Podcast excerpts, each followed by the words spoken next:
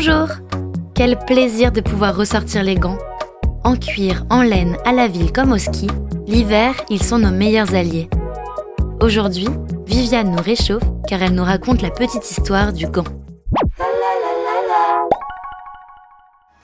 L'un des premiers gants célèbres de l'histoire est celui du pharaon Toutankhamon.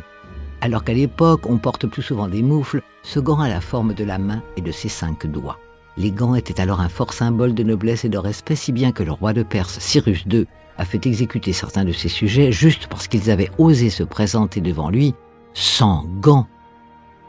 Plus tard, à partir du 5e siècle avant Jésus-Christ, les Grecs et les Romains s'en servent lors de fêtes afin de ne pas se brûler quand ils mangent avec leurs mains.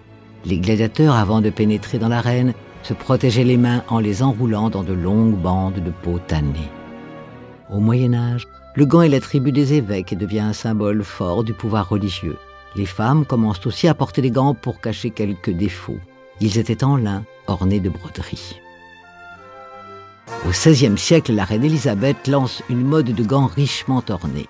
Henri II d'Angleterre a été enterré avec des gants sur les mains, tout comme le roi Édouard Ier.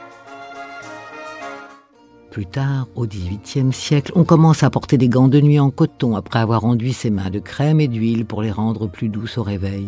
À cette époque, on invente le langage du gant. Si une jeune femme voulait faire savoir à un homme qu'elle l'aimait, elle enlevait un de ses gants, tout simplement.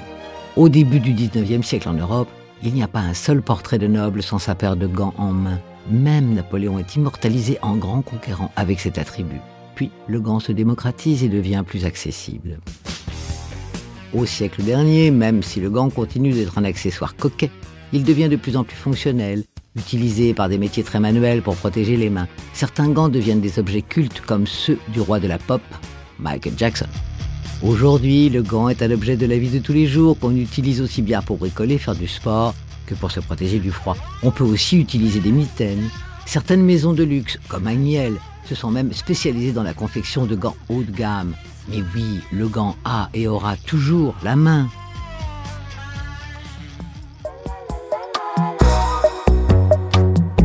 La Petite Histoire 2 est un podcast coproduit par TV Only et Initial Studio, adapté du magazine audiovisuel éponyme, produit par TV Only Jean Monco et Séverin Delpont, imaginé et commenté par Viviane Blassel et écrit par Benjamin Doise sous la direction de Viviane Blassel. Production éditoriale, Sarah Koskiewicz et Louise Nguyen, assistée de Sidonie Cotier. Montage et musique, Johanna Lalonde. Avec les voix de Viviane Blassel et Louise Nguyen.